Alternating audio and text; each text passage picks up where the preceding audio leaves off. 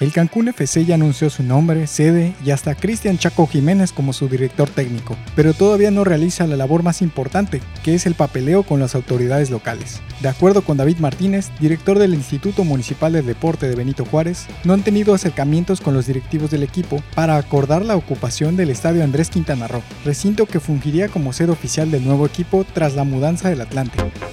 En otras noticias, la Liga Mexicana de Béisbol hizo oficial la cancelación de la temporada 2020, debido a las condiciones sanitarias y económicas causadas por la pandemia de coronavirus. La última vez que la liga fue cancelada ocurrió en 1925.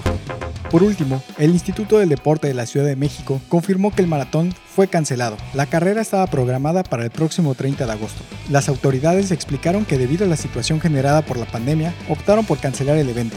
Hasta el momento estaban inscritos 2.959 corredores.